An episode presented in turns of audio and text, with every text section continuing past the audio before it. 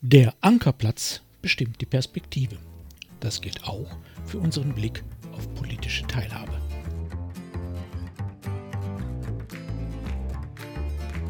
Mein Name ist Jörg Sommer und dies ist Demokratie Plus, der wöchentliche Podcast zur politischen Teilhabe. Jeden Donnerstag erscheint ein neuer kostenloser Newsletter. Am folgenden Sonntag gibt es den Text dann als Podcast. Alle Ausgaben finden Sie ganz einfach Geben Sie demokratie.plus in Ihren Browser ein und schon sind Sie da, wo Sie sein wollen. Nun aber zu unserem heutigen Thema.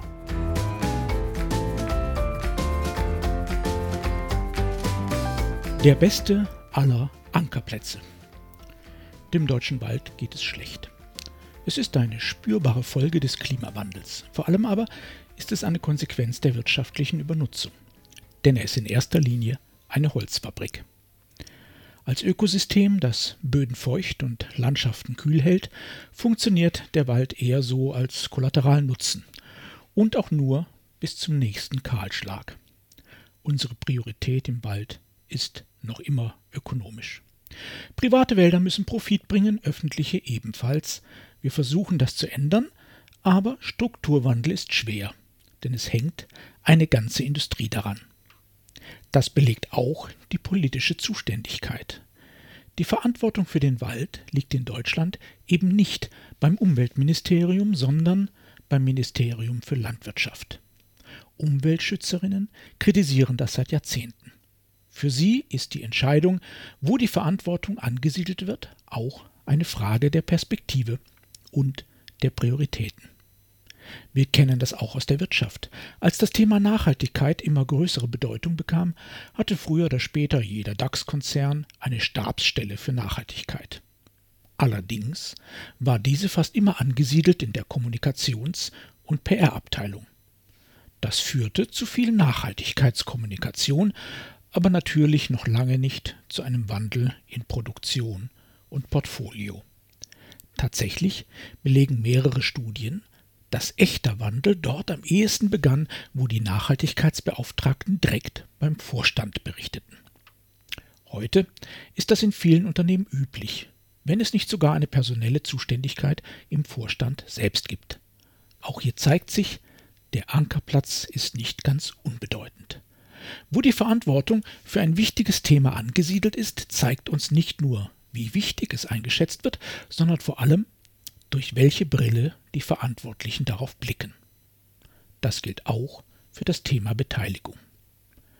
In der Bundesregierung gab es vor einigen Legislaturperioden erstmals die Erkenntnis, dass die Entwicklung von mehr Angeboten zur politischen Teilhabe eine gute Idee sein könnte.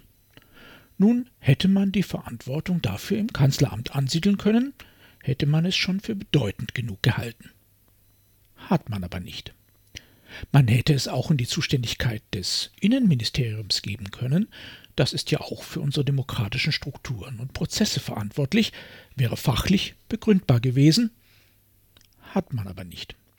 Stattdessen landete das Thema im Umweltministerium. Merkwürdig? In der Tat, aber erklärbar.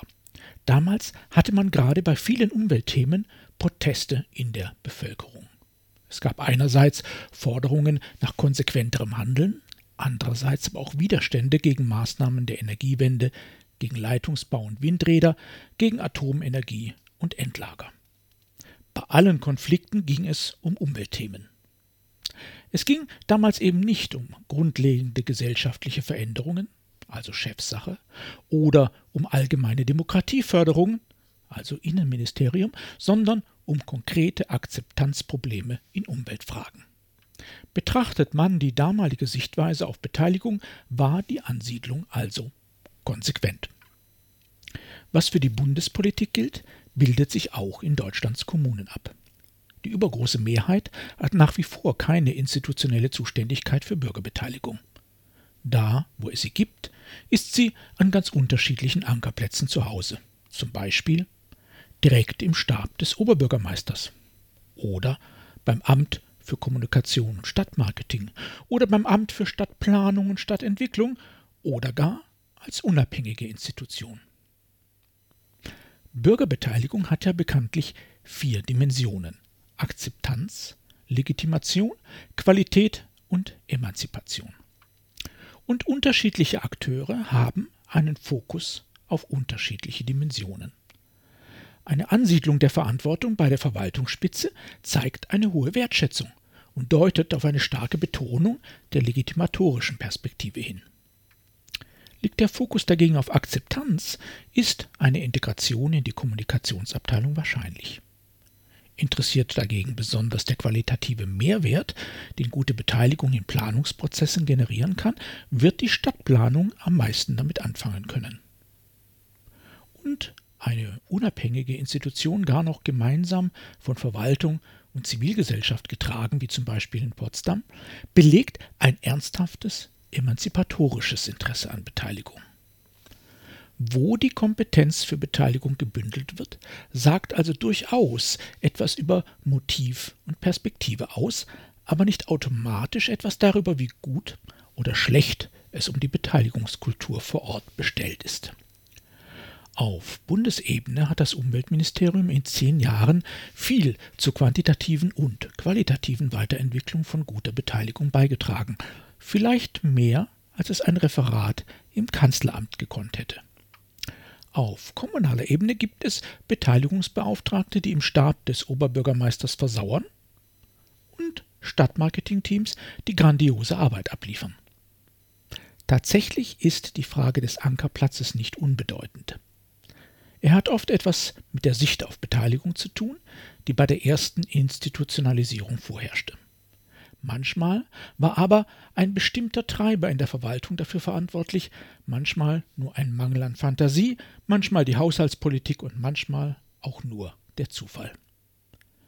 Am Ende entscheidet nicht der Platz im Organigramm maßgeblich über die Qualität der Beteiligung, sondern eher die personelle und finanzielle Ausstattung, die Gestaltungsfreiheit und vor allem die Haltung der Verantwortlichen. Doch bei einer Herausforderung hilft der Blick auf die institutionelle Anbindung, bei der kritischen Selbstreflexion.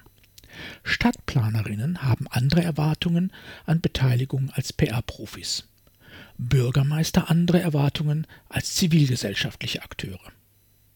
Alle Perspektiven sind legitim, aber alle fokussieren anders. Sich dessen bewusst zu sein, die eigene Perspektive zu erkennen und kritisch zu hinterfragen, ist immer eine Herausforderung.